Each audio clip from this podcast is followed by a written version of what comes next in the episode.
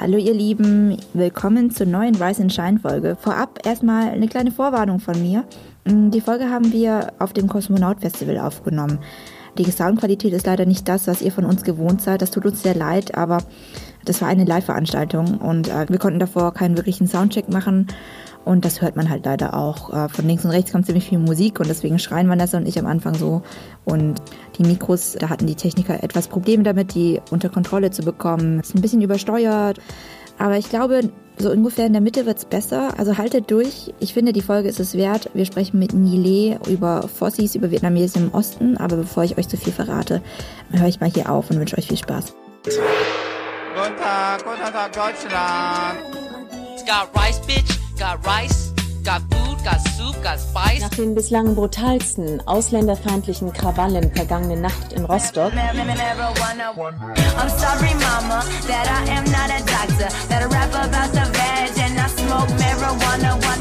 sorry, mama, Hallo nochmal von mir. Ich heiße Vanessa Wu. Ich moderiere diesen Podcast zusammen mit Mintu Tran, die neben mir sitzt. Hi, ich Wir bin Mintu, ich bin auch Journalistin für den WDR und für Deutschlandfunk. Wir machen zusammen seit über eineinhalb Jahren jetzt diesen Podcast. Verrückt. Und äh, ja. Wir werden immer wieder gefragt, worum geht es? Ich glaube, wir haben nicht das eine Thema, aber wir haben eine äh, Mission und die ist, ähm, verschiedene wirtdeutsche Perspektiven so nach Deutschland einzubringen. Wir sprechen über das, was uns interessiert, aus unserer Sicht. Und das kann alles sein, von Identität über Essen und so weiter und so fort. Aber Hauptsache, wir sprechen einfach mal selbst über uns und nicht andere Leute sprechen über uns. Genau, und jetzt, heute sprechen wir auf dieser wunderschönen Spotify-Bühne. Ja. Was sind das für hübsche Sofas? Ich will sie zu Hause haben. wir sind direkt neben einem wunderschönen See und äh, wir haben euch wunderschöne Gesichter vor uns. Also viel schöner kann ich es mir eigentlich gar nicht vorstellen. Wir sind heute angereist aus Berlin. Ähm, genau. Und ich muss sagen, ich bin mit einem leicht mulmigen Gefühl angereist. Deswegen kommen wir auch ähm, gleich zu unserem Gast, weil so wunderschön es hier ist und so eine schöne Oase das ist. Wir sind gerade in Chemnitz. Wir kennen die Schlagzeilen aus dem letzten Jahr und auch erst Ende Juni wurde wieder eine ähm, rechtsextreme Terrorgruppe von der Bundesanwaltschaft angeklagt dafür, dass sie einen Systemumsturz, einen politischen Umsturz geplant hatte. Und genau das machen wir auch zum Thema dieser Sendung. Wir wollen diesen Ort nutzen, um auch einmal kritisch, aber auch irgendwie lebensnah drauf zu blicken und haben einen tollen Gast hier, Nile. Hey. Nie kennt ihr vielleicht schon aus Videos von Jegon Sammler. Ähm, sie war auch Poetry Slammerin und war da viel in Deutschland unterwegs. Heute macht sie aber ganz andere Sachen. Nie willst du uns was dazu sagen, was du heute alles machst? Genau. Ähm, heute mache ich vor allem politische Bildung. Ich bin auch als Moderatorin unterwegs und jetzt gerade schreibe ich meine Masterarbeit und mache vor allem Medienforschung ähm, mit den Schwerpunkten auf Feminismus und ähm, ja auch Hate Speech im Internet, Rechtsextremismus. Ja. Wir haben Nie eingeladen, weil ähm, wir nicht nur auf diesen Osten gucken, wir beide müssen auch noch dazu sagen, wir sind aus Bayern. also eigentlich sind wir sowas wie Wessis, aber irgendwie aus bayerischer Perspektive fühlt sich diese Zuordnung ein bisschen falsch an, weil Bayern sind einfach Bayern er- in erster Linie. Du bist aber im Osten groß geworden und lebst immer noch da. Vielleicht magst du uns mal erzählen, unter uns können wir fragen, woher kommst du eigentlich? Genau, das könnt ihr. Ich bin in Thüringen geboren und aufgewachsen und tatsächlich bin ich dann nach dem Abitur direkt nach Leipzig gezogen und ähm, habe dann eigentlich bis ich ja 18, 20 war sogar nur im Osten gewohnt, dann einen Stopp gehabt in Berlin, war jetzt in den USA, aber sonst den Großteil meines Lebens habe ich in Ostdeutschland verbracht. Ich weiß nicht, wie es dir damit ging. Vanessa und ich haben sehr viel im Podcast darüber gesprochen, wie es war, in bayerischen Kleinstädten eigentlich auf dem Land aufzuwachsen. Es war sehr isoliert. Wir hatten sehr wenige andere asiatische oder vietnamesische Familien bei uns im Ort. Wie ging es dir damals? Wie hast du das Aufwachsen miterlebt? Ich bin in einer thüringischen Kleinstadt aufgewachsen und ähm, tatsächlich war ich so in meiner Klassenstufe ähm, die einzige nicht weiße Person. Aber im Allgemeinen hatten wir ziemlich viele Vietnamesen, Vietnamesinnen in der Stadt. Also ich glaube so 10, 12 Familien. Dafür, dass eine Kleinstadt war, ist das schon recht viel. Das steht auch stellvertretend dafür, dass es eben viele Vietnamesen, Vietnamesinnen in Ostdeutschland gibt. Da gab es eine recht große Community ähm, und man hat auch städteübergreifend sich getroffen und macht das auch immer noch für, an Weihnachten, an Tät, all das. Ähm, also man kann schon sagen, dass da viele Wirts gibt, aber ja, ansonsten in der Schule ist halt trotzdem immer nur die einzigen, an Anführungszeichen, Ausländer waren. Mhm. Wir machen einen ganz kleinen historischen Exkurs. Ich weiß gar nicht, wie viel ihr über Vietnamesen im Osten wisst. Wir haben beschlossen, sie für diese Sendung einfach liebevoll Wossis zu nennen. Das sind im öffentlichen Diskurs gibt es immer die Wossis mit W, das sind die äh, Wessis im Osten oder die Ossis im Westen. Aber wir nehmen die Wossis mit V, weil das tatsächlich ein Phänomen ist. Und zwar, ähm, es gab zwischen der DDR und Vietnam ein äh, Abkommen, wo Arbeitsmigranten im Wesentlichen geholt wurden und das wurde in den 80er Jahren abgeschlossen. Und zum Ende hin, immer näher zur Wende, sind immer mehr Vietnamesen in den Osten gekommen. Und auch heute noch ist es so, dass wenn man sich das verhältnismäßig anschaut, wohnen pro Einwohnerzahl, pro 1000 Einwohner, doppelt so viele Vietnamesen im Osten wie im Westen. Das heißt, wenn man sich nur vietnamesische Menschen in Deutschland anschaut, dann ist es eine eigentlich ziemlich ostdeutsche Gruppe. Und deswegen gibt's auch irgendwie viel mehr Communities, viel mehr Treffen. Wenn man mal mit Leuten spricht, dann gibt's auch Heimatvereine. Ist dir sowas hier begegnet? nicht direkt ein Heimatverein, aber es gibt auf jeden Fall so ähm, Kulturvereine oder Kulturvereinigungen. Ich glaube, einige gerade hier in Leipzig kennen das, wenn man so von der Autobahn runterkommt. Da ist auch das Dongsan Center ähm, mhm. in Leipzig, was ziemlich groß ist. Das, das heißt auch so wie in Berlin? Die heißen alle Dongsun Center. Also es gibt auch noch eins in Erfurt, aber ich weiß nicht, wie das heißt. Aber ja, mein Vater hat dann früher immer gesagt, die Tja einfach, also einkaufen gehen am Wochenende dort. Aber genau, es gibt auch ein Dongsun Center in äh, Leipzig und da gibt's auch den Kulturverein, so deutsch-vietnamesischer Kulturverein heißt das. Und ich weiß auch, dass es solche Vereine in Thüringen gibt. Wie hast du das erlebt? Als Vietnamesin in Thüringen. Wie wird da der vietnamesischen Community begegnet? Du hast ja gesagt, das ist schon eine recht große Community. Vanessa hat uns auch beschrieben, dass es im Osten einfach viel mehr Vietnamesen gibt als bei uns im Westen. Wir waren ja eher immer so eine Rarität für alle. Wow, eine Asiatin in der Klasse. Aber ich weiß nicht, wie sind die Leute dir so begegnet? Also wie offen waren sie dir gegenüber? Welche Stereotype gab es vielleicht auch? Also wie hast du das so erlebt, als du aufgewachsen bist? Ich glaube, früher, ähm, als ich jünger war, habe ich das dann gar nicht so groß mitbekommen, dass man anders gemacht worden ist oder dass man dann eine Rarität war. Ähm, bei mir ist nochmal so, ist jetzt vielleicht ein bisschen zu kompliziert, um es zu erklären, aber ich bin halt auch bei einer deutschen Familie aufgewachsen und bei meiner vietnamesischen Familie, also habe so einen Mischmasch mitbekommen und ähm, ich würde nicht unbedingt sagen, dass mir da Othering aufgefallen ist als Kind, sondern das, das sind halt die Vietnamesen, die da sind. Die haben ja ihre Läden in der Stadt und in der Kleinstadt ist sehr so dieses Feeling von jeder kennt jeden und man weiß, die haben da ihren Laden dort und das sind die, die ihren Laden ein bisschen außerhalb der Stadt haben und so weiter. Deswegen würde ich nicht unbedingt sagen, dass mir da was aufgefallen ist, was auch irgendwie einschneidend war. Aber jetzt, wenn ich halt zurückkomme, oder als Jugendliche irgendwann ist mir das dann schon ja aufgefallen, dass sich so ein bisschen mulmig anfühlt. Und damals hatten wir noch ziemlich viele vietnamesische Familien in der Umgebung.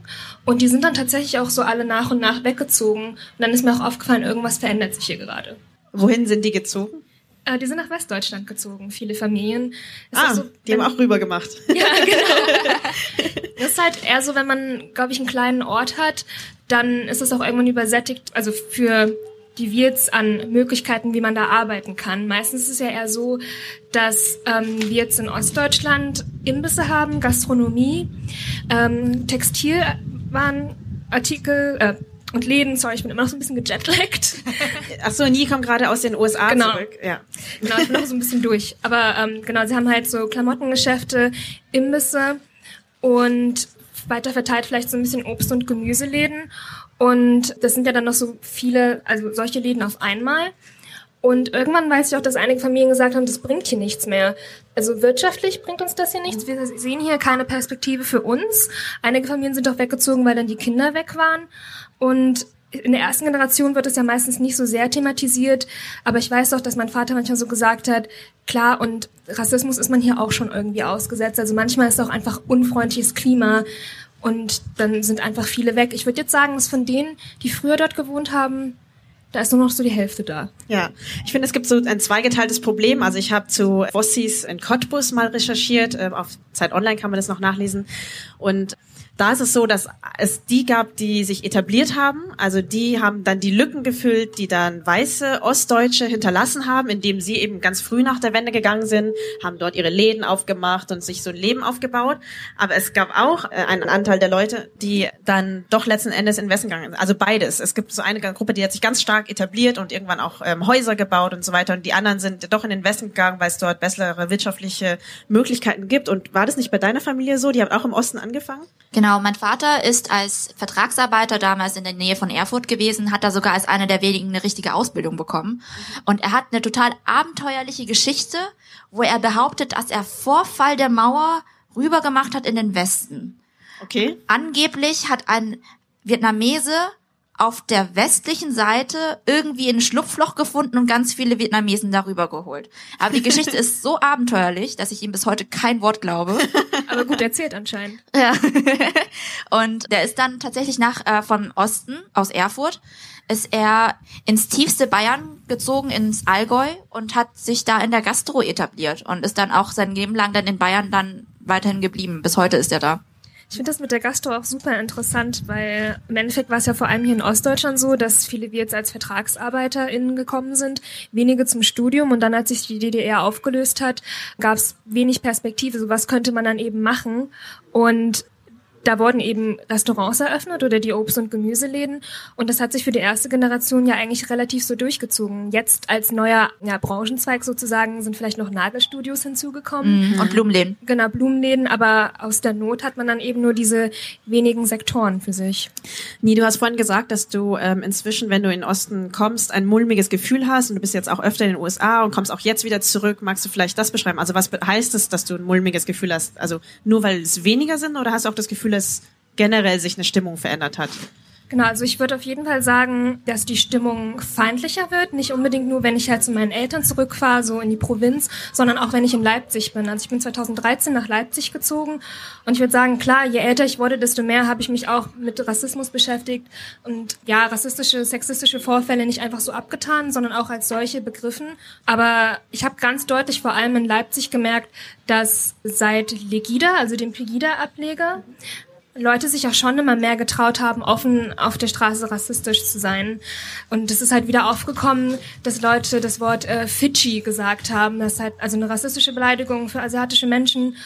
Und ich selber habe als Kind nicht so viel Rassismus erlebt tatsächlich in der Stadt.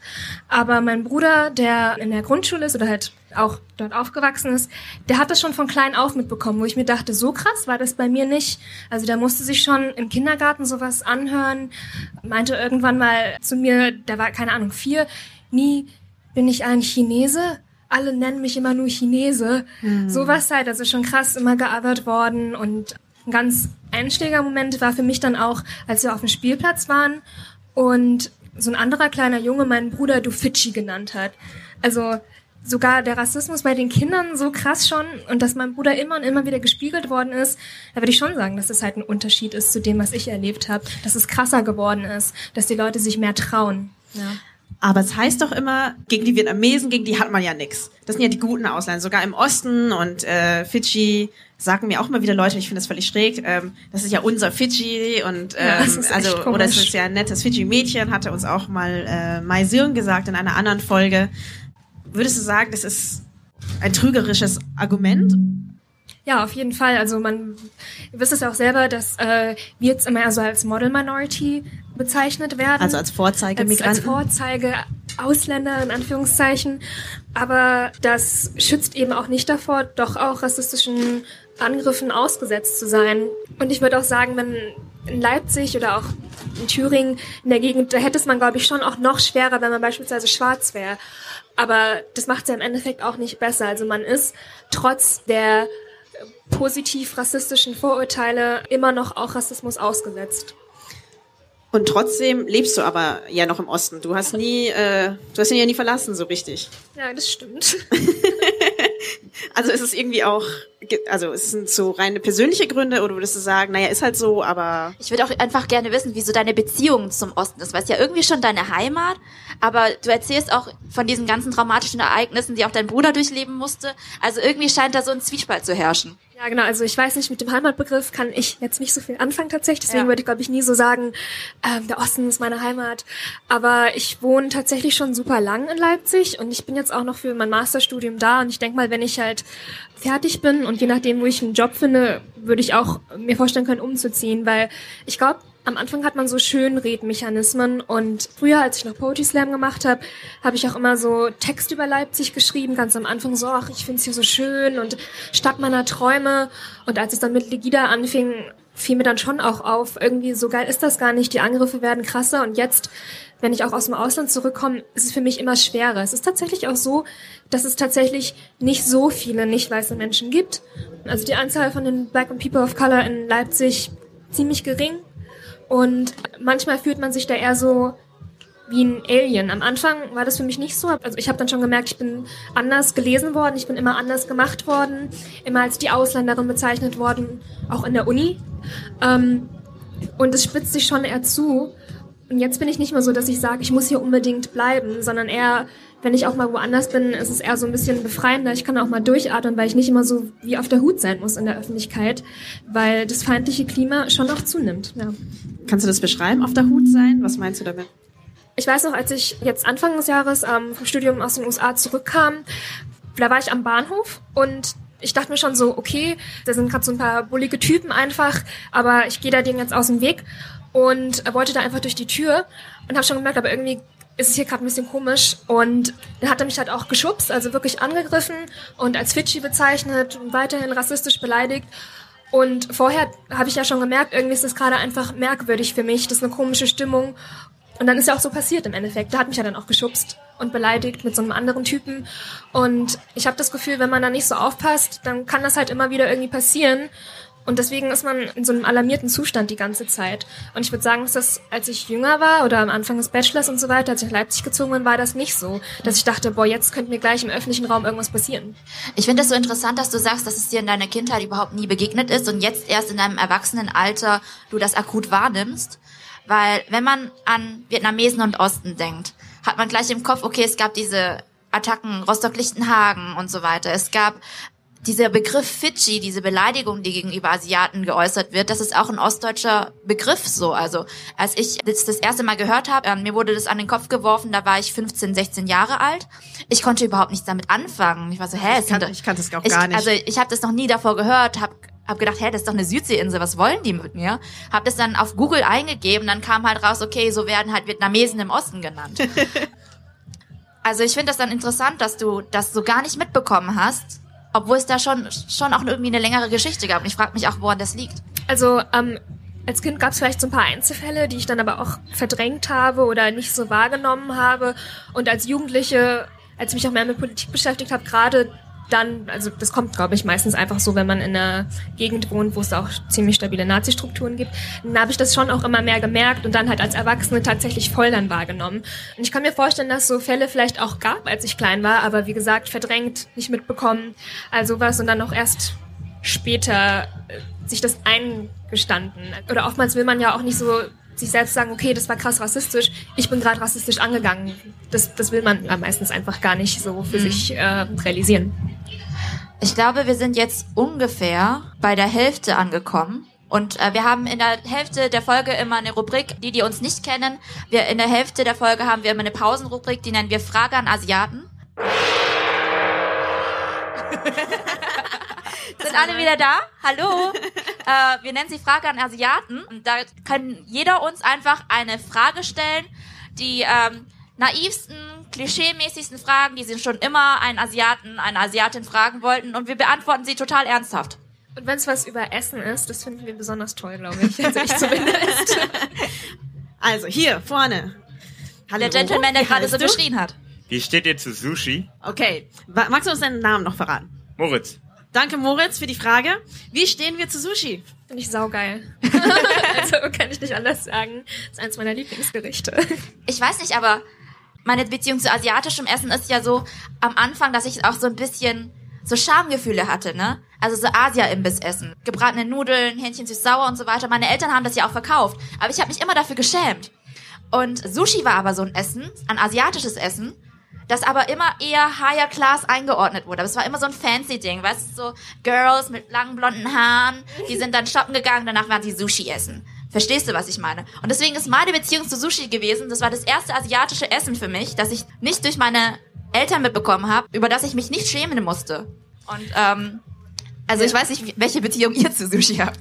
Also ich finde es ja total lustig, dass sehr viele Sushi-Restaurants übrigens von Wirts betrieben sind. genau, das stimmt. weil ähm, am Anfang war es noch so, nach der Wende haben sich alle erstmal selbstständig gemacht, weil es war die einzige Möglichkeit zu bleiben und nicht gleich abgeschoben zu werden. Und dann haben sie Restaurants eröffnet oder ähm, Klamotten auf Märkten verkauft oder Zigaretten auch, Zigarettenmafia, ähm, das sind so Klischees, die man so kennt. Lol. Und sie haben aber angefangen mit, also weil niemand ja auch so richtig ja, vietnamesisches Essen, was ist das, stinkt im Zweifel. haben Fischsoße, sie- ja. chinesische Restaurants gemacht. Genau. Oder chinesisch, jetzt, oder Chinesisch, was sagt man hier im Osten? Keine Chinesisch. Ahnung. Mit CH, okay. Nicht mit dem harten K. Und sie haben halt damit angefangen und irgendwann lief das aber auch nicht mehr so gut, beziehungsweise gab es die Restaurants, die dann sehr, ähm, sehr gut liefen und die anderen haben sich dann umorientiert und irgendwann wurde es dann zu japanischem Essen oder Sushi war irgendwie ganz groß. Thai ist auch sehr viel. Thai-Essen gab's dann irgendwann. Und im Moment habe ich das Gefühl, gibt super viele Vietnamesen, die Sushi-Restaurants betreiben. Und noch neuer, jetzt im Moment habe ich auch das Gefühl, ist Ramen. Ja. Also ganz oft, wenn ich in Sushi-Läden gehe oder in Ramen-Läden gehe, dann höre ich, dass das eigentlich alles Vietnamesen sind, die da arbeiten. Aber allen anderen fällt es natürlich nicht auf. Also vielleicht könnt ihr mal hinhören oder genauer Ja. gucken. Natürlich alles super japanisch dekoriert und so weiter. Ich habe mal einen Restaurantbesitzer getroffen, der hat auch alle diese Stadien durchgemacht. Ja, ja. Ja. Wenn ein Restaurant nicht mehr lief, äh, sich eine andere asiatische Identität zugelegt.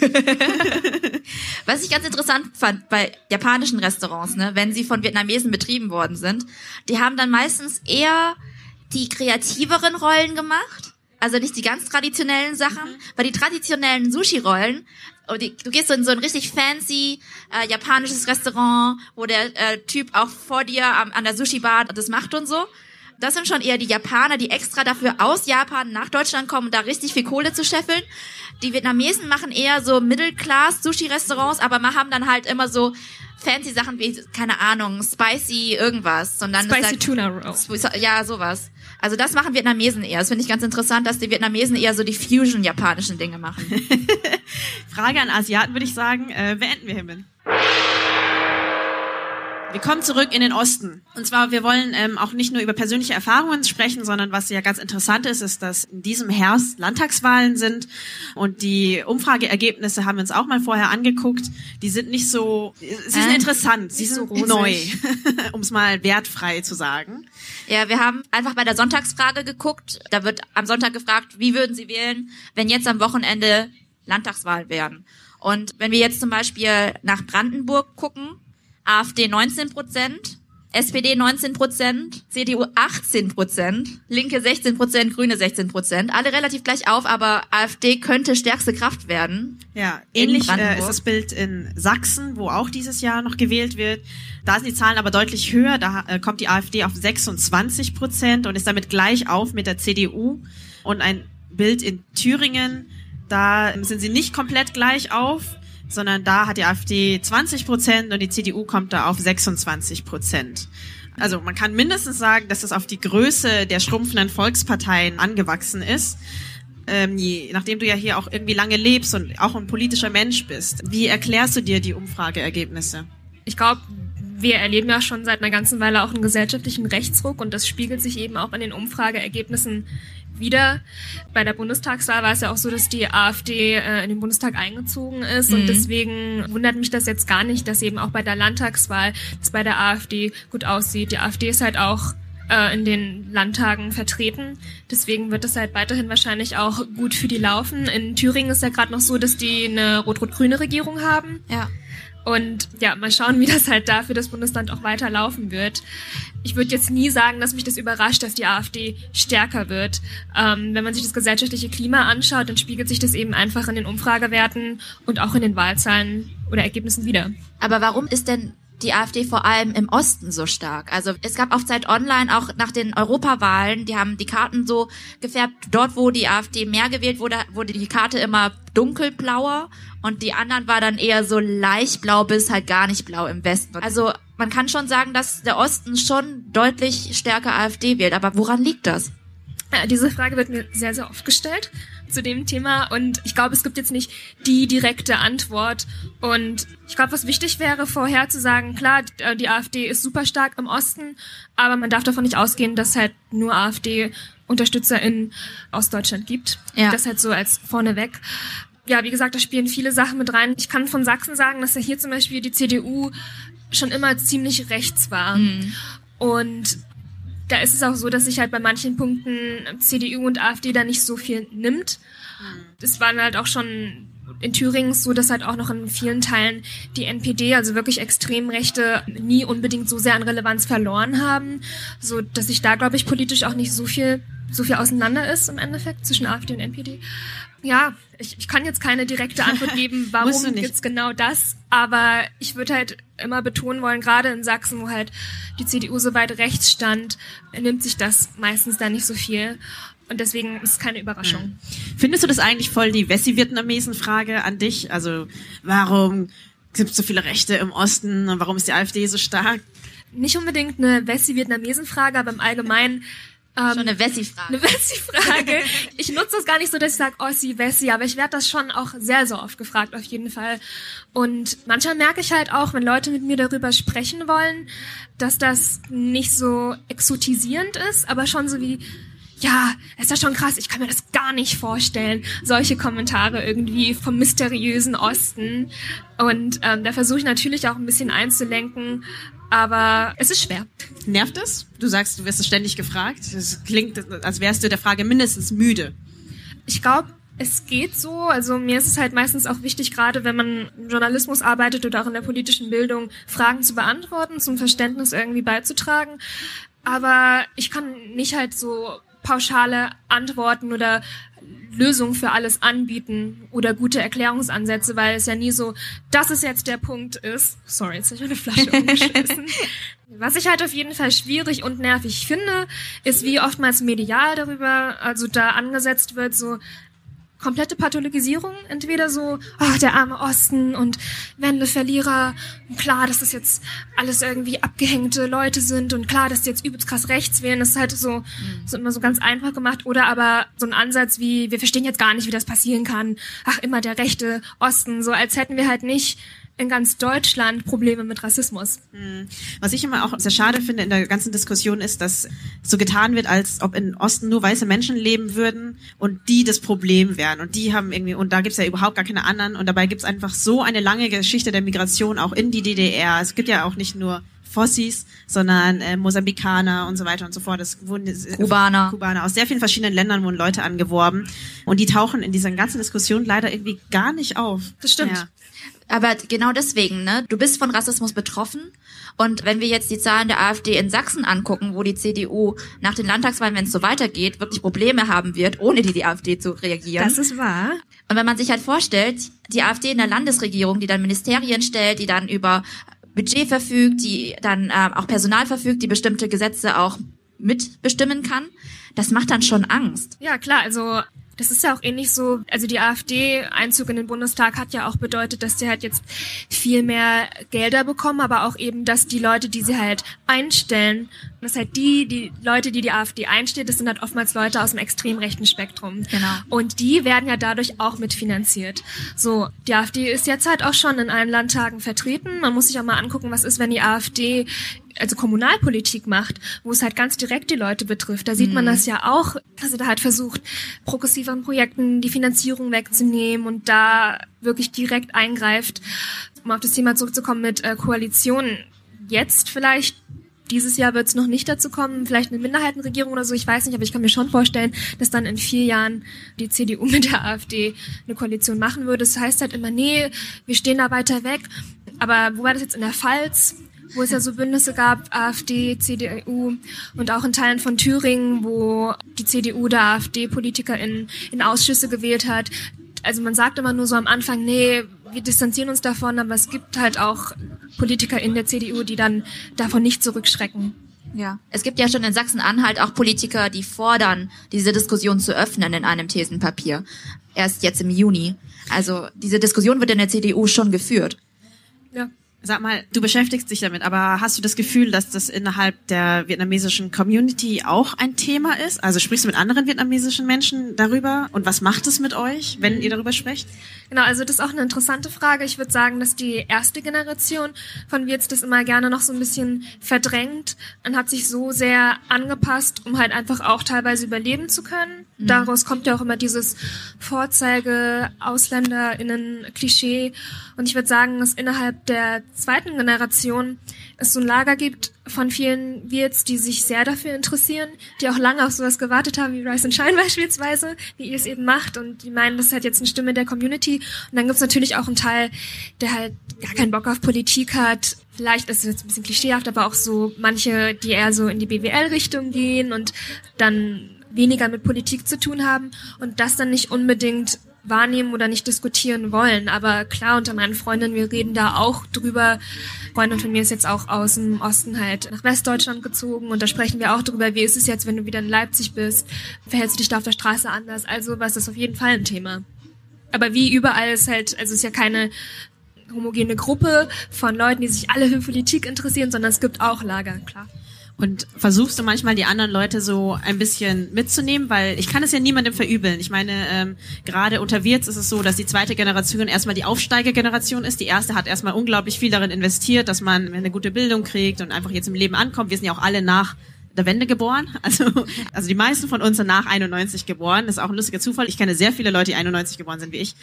Und die wollen erstmal, glaube ich, andere Sachen machen, so das Leben genießen und so weiter. Aber trotzdem, die Gesellschaft drumherum beeinflusst uns ja physisch, psychisch und unsere Zukunft so in diesem Land.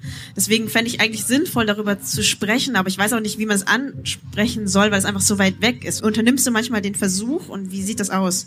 Also tatsächlich ist es so, dass die meisten, nicht nur wir in meinem Umfeld, sondern im Allgemeinen halt auch People of Color alle irgendwie politisch sind.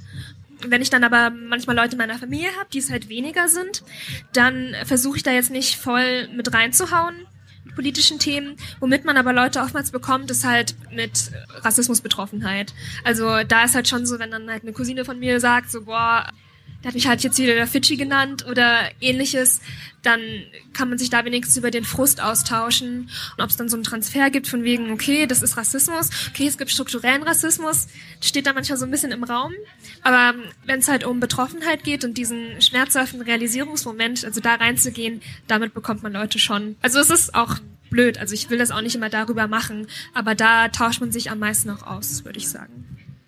Wenn du jetzt die Situation anschaust und sagst, okay, der Osten wird immer rechter, was wünschst du dir von der Politik? Also was müsste sich politisch ändern, damit du dich auch im Osten wieder wohler fühlst?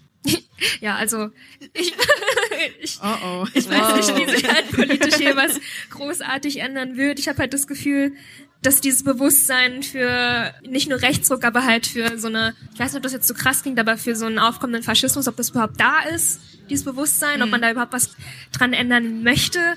Deswegen, wenn Leute auch immer fragen, was wäre jetzt das Perfekte für dich, manchmal gibt es so Momente, wo ich denke, ich glaube gerade gar nicht, dass es großartig besser wird. Das klingt ein bisschen verbittert und desillusioniert, aber ich finde es halt echt schwierig.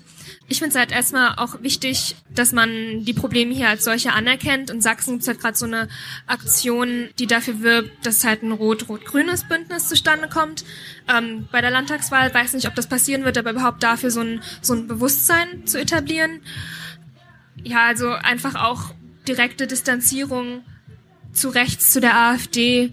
Aber dafür müsste jetzt erstmal sowas kommen, dass halt auch Teile der CDU sagen würde, ja, der Mord an Walter Lübcke, das war ein rechtsextremer Mord und nicht so wie, ah ja, naja. hm. Linke Gewalt gibt's auch. Ja, genau, linke Gewalt gibt's auch. Also dieses Hufeisendenken, dass das auch erstmal aufgehoben werden müsste, dass man auch die Bedrohung von rechts als solche anerkennt, aber weiß nicht, ob das kommen wird. Wobei auf dem letzten CDU-Parteitag dieses Wochenende war, Michael Kretschmer auch sogar gesagt hat, dass Rechtsradikale eine lebensgefährliche Bedrohung seien. Das waren einfach schon doch andere Worte, die die CDU auch anschlägt. Kretschmer hat das gesagt. Gerd Ja. Kretschmer, ja. Ach, Kretschmer. ich weiß nicht, was man da groß sagen soll. Kretschmer, das ist der Ministerpräsident Sachsens, noch sich sehr positiv dazu geäußert, was vorher der ehemalige Bundespräsident Joachim Gauck gesagt hat, von wegen mehr Toleranz für rechts so. Mhm. Und natürlich so, siehst du eigentlich, was in deinem Bundesland hier abgeht? Und dann so ein Kommentar, es hat mich nicht überrascht, aber es hat mich halt wieder frustriert. Und da war halt aber auch zum Beispiel letztes Jahr in Chemnitz von ihm so eine gewisse Blindheit zu sehen. So, und es gab keine Hetzjagden, hat er ja dann so gesagt. Wo ich mir denke, ja, sowas fühlt sich an wie ein Lippenbekenntnis. Gerade wenn man die rechten Strukturen innerhalb des eigenen Bundeslandes nicht anerkennen möchte, wenn man halt doch immer wieder mit links mit rechts gleichsetzt, dann äh, nehme ich sowas tatsächlich nicht großartig ab, leider. Du sprichst gerade über die großen politischen Strukturen, dass du dir wünschst, dass es da erstmal irgendwie anerkannt wird. Und wenn wir auf so eine kleinere Ebene gehen, ich meine, hier wohnen ja viele wunderbare Leute und sie stellen auch so ein Festival auf die Beine und es gibt ja kleine Initiativen. Kannst du denen irgendwas mitgeben, wo du sagen würdest, hey, da bitte reißt euch am Riemen, damit es Menschen wie mir besser geht? Ja, also ich finde es halt super gut, dass es Initiativen gibt, seien es jetzt alternative Jugendeinrichtungen, Kulturveranstaltungen. Das ist ja auch nicht so, dass für die leicht ist. Und gerade halt für Jugendprojekte auf dem Dorf oder in der Provinz ist auch mit der Finanzierung immer schwierig. Da sieht man sich ja auch Drohungen von rechts immer wieder ausgesetzt. Und da finde ich, da müsste es halt mehr Unterstützung auch geben. Wenn auch immer wieder gesagt wird nach so der Europawahl in Sachsen, was können wir da jetzt machen, wie können wir da unterstützen? Es gibt halt progressive Strukturen, es gibt linke und antifaschistische Strukturen, die da eben auch unterstützt werden müssen. Und da muss man auch hinsehen. Irgendwie habe ich das Gefühl, gerade ist meine Energie alle. Ich weiß nicht, was ich machen muss. Also dann, dann rafft man sich wieder auf. Also die Strukturen vor Ort zu unterstützen, das wäre eben einfach schon wichtig und nicht einfach so, ja, der Osten ist eh verloren, ciao. Also der Osten ist nicht verloren oder nur vielleicht verloren. vielen, vielen Dank, Nie. Wir sind mit der Zeit gerade um. Ähm, vielen Dank, dass ihr alle gekommen seid. Seid so lieb, folgt uns auf Instagram, Facebook, Hört uns Twitter. auf